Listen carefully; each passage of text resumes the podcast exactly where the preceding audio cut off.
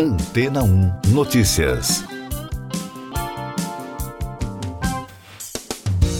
Bom dia!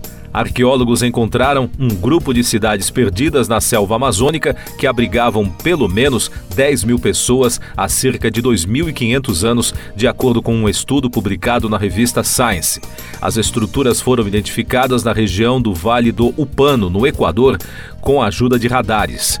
Segundo o portal History, há mais de duas décadas, o arqueólogo Stéphane Rostand, do Centro Nacional de Pesquisa Científica da França, descobriu uma série de montículos de terra e estradas enterradas no Equador. No entanto, na época, ele não conseguiu decifrar como todas as peças se encaixavam. Agora, um mapeamento recente, usando tecnologia de sensores a laser, revelou que esses sítios faziam parte de uma grande rede de assentamentos e estradas. As estruturas estavam camufladas na vegetação localizada nas encostas dos Andes. Os edifícios residenciais e cerimoniais encontrados, construídos sobre mais de 6 mil montículos, estavam cercados por campos agrícolas com canais de drenagem. As estradas maiores tinham 10 metros de largura e se estendiam de 10 a 20 quilômetros. Os pesquisadores estimam que o local abrigava entre 10 mil e 30 mil habitantes, uma população comparável à de Londres na época romana, que era a maior cidade da Grã-Bretanha naquele período. A descoberta revela um novo olhar sobre a Amazônia, e não apenas no Equador, mas também em outras partes da área, como Bolívia e Brasil, que geralmente é vista como uma região intocada. Mais destaques das agências de notícias: o ex-presidente dos Estados Unidos, Donald Trump, venceu com ampla vantagem as primeiras prévias para a disputa pela Casa Branca entre os republicanos na noite de segunda-feira. Segundo o New York Times, a vitória de Trump dá um grande primeiro passo em direção a uma revanche contra o democrata Joe Biden. A votação, chamada de caucus, foi feita no estado de Iowa. A Guarda Costeira Equatoriana realiza uma grande operação contra o crime organizado pelos canais do rio Guaias, ao lado de terminais portuários e nos arredores da costa colombiana.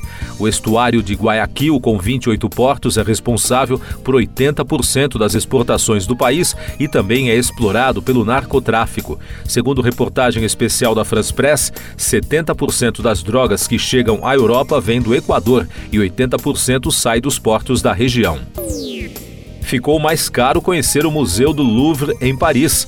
A entrada aumentou cerca de 30% na segunda-feira, de 17 para 22 euros, devido à inflação e à alta da conta de energia. O museu mais visitado do mundo não aumentava os preços há sete anos. Só no ano passado, o icônico prédio localizado no coração de Paris recebeu cerca de 8 milhões e 900 mil visitantes. Destaques de economia e negócios. Cerca de 40% dos empregos em todo o mundo serão afetados pelo avanço da inteligência artificial, de acordo com o Fundo Monetário Internacional. Uma análise da organização descobriu que nos países desenvolvidos, cerca de 60% dos empregos podem ser impactados pela tecnologia por meio de substituições e complementações. Já em mercados emergentes, segundo escreveu a diretora do FMI, Cristalina Georgieva, no perfil da organização, as economias enfrentarão menos transformações imediatas com a IA. O assunto deve ser abordado no Fórum Econômico Mundial em Davos, que teve início na segunda-feira na Suíça. E o presidente da Argentina, Javier Milei, partiu rumo à Suíça, onde participará do Fórum Econômico Mundial, em busca de apoio para obter os 4 bilhões e 700 milhões de dólares anunciados pelo FMI. Em sua primeira viagem internacional como chefe de Estado, Milei discursará na quarta-feira no painel sobre segurança e cooperação econômica. Eu sou João Carlos Santana e você está ouvindo o podcast Antena 1 Notícias, agora com os destaques das rádios pelo mundo, começando com informações de Londres da Virgin Radio, que repercutiu o relatório do Luminates, o monitor de mercado musical dos Estados Unidos. Segundo a análise do órgão, os dados de streaming de Taylor Swift atingiram a participação de 1,28% de todos os streams de áudio no país em 2023. O número supera a fatia de mercado que os gêneros jazz, que atingiu 0,8%, e clássicos, com 0,9%, atingiram no ano passado. Além disso, a estrela pop também superou o segmento infantil, que ficou com 1,1% do total Segundo o levantamento do Luminates, um em cada 78 streams de áudio nos Estados Unidos no ano passado foi para o repertório da artista. Outro destaque da imprensa londrina: Morrissey emitiu um comunicado acusando a mídia de tentar excluí-lo de partes da história dos Smiths. Em uma postagem em seu site oficial Central Morrissey, o músico de 64 anos refutou supostas alegações em publicações não identificadas na matéria de que ele não estava presente na gravadora Rough Trade durante um momento crucial na história do grupo inglês. Ele escreveu: É como dizer que Mick Jagger não teve nada a ver com os Stones.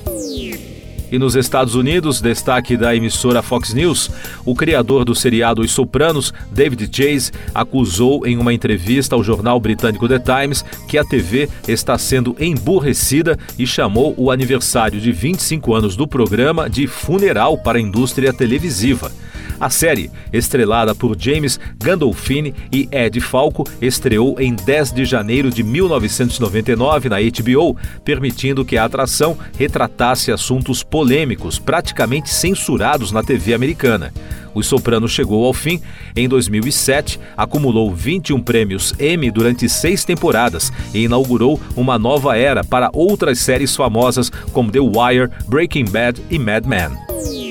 E de Nova York, da ABC News, a Boeing disse aos funcionários na segunda-feira que planeja aumentar as inspeções de qualidade de suas aeronaves 737 MAX 9 após a falha em uma porta de saída de emergência em um voo da Alaska Airlines na semana passada.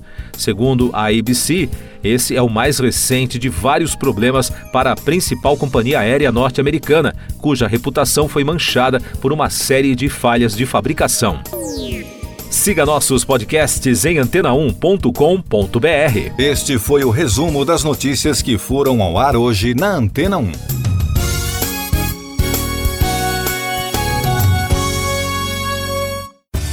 Depois de tanto conteúdo legal, que tal se hidratar com água rocha branca? O consumo regular de água durante o dia traz benefícios para a saúde, como, por exemplo, manter a pele bonita e hidratada. Rocha Branca, da fonte direto para a sua casa. Depois de tanto conteúdo legal, que tal se hidratar com água rocha branca? O consumo regular de água durante o dia traz benefícios para a saúde, como, por exemplo, manter a pele bonita e hidratada. Rocha Branca, da fonte direto para a sua casa.